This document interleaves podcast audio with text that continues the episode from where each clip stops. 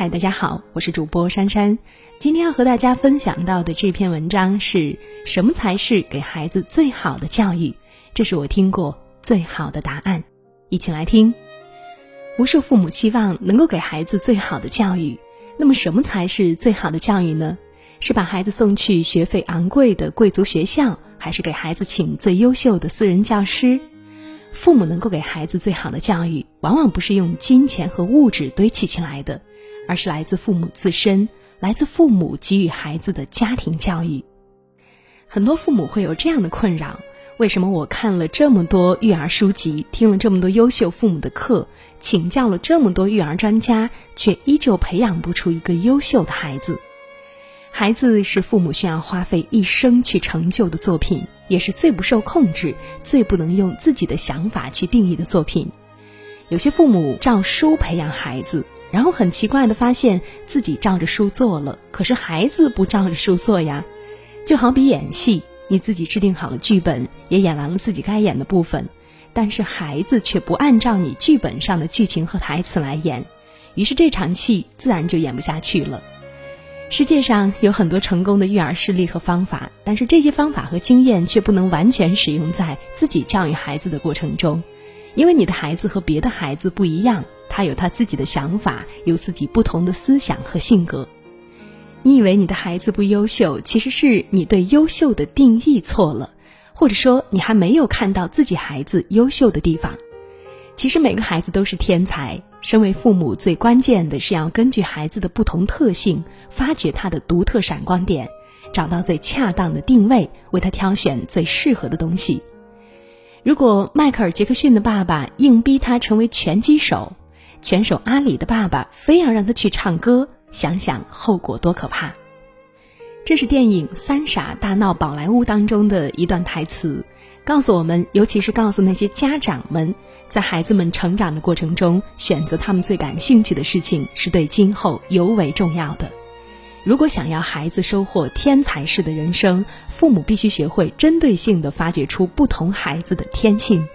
不懂得因材施教的父母，永远养不出优秀的孩子。看过一个视频，早高峰的时候，坐在后座的孩子将酸奶盒随手扔出窗外，父亲随即下车对孩子的行为进行了教育，并将酸奶盒捡起放回了车内。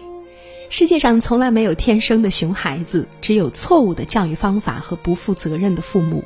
这位父亲一个简简单单的捡回酸奶盒的动作。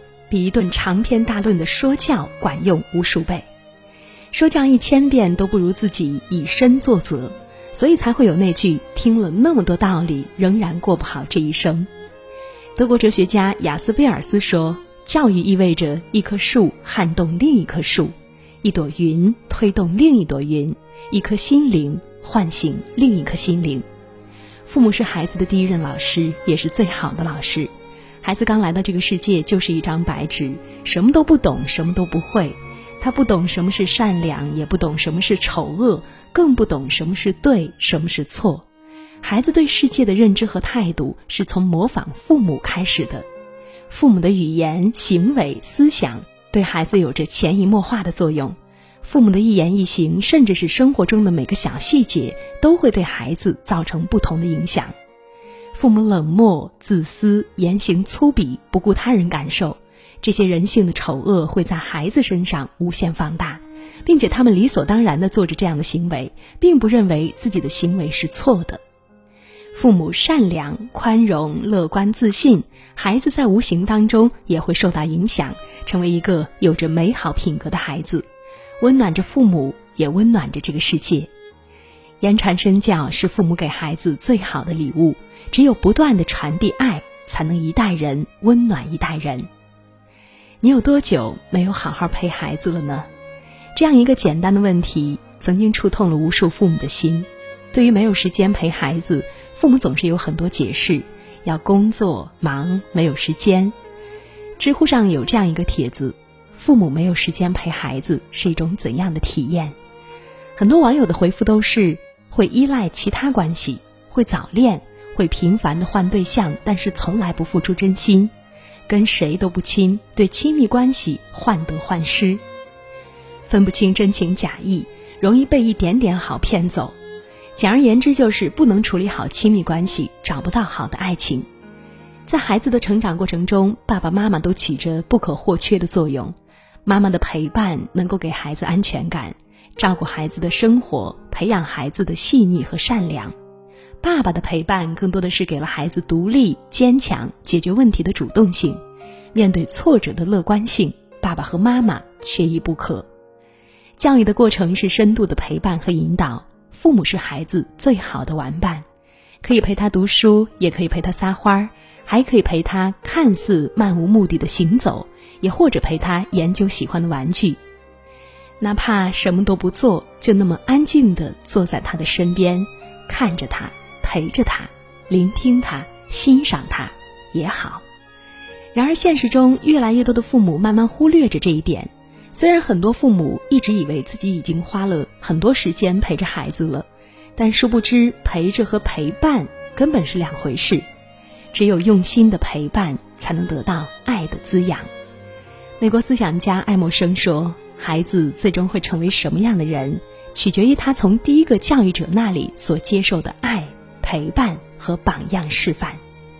最好的教育往往来自于父母。”比起用金钱和物质带来的教育资源，父母自身给予孩子的教育更能影响孩子的一生。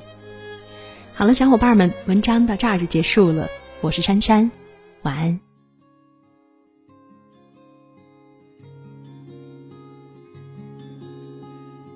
推开窗，看天边白色的鸟，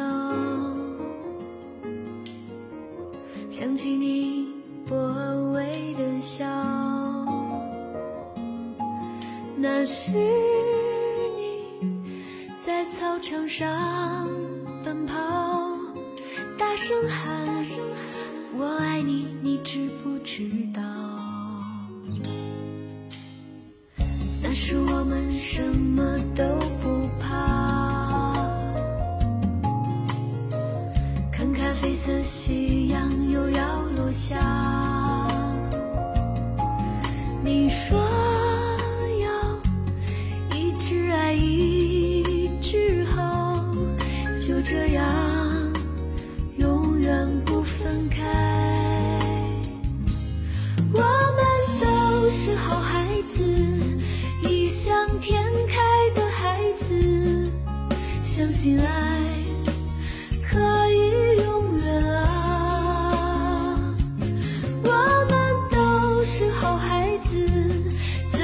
善良的孩子怀念着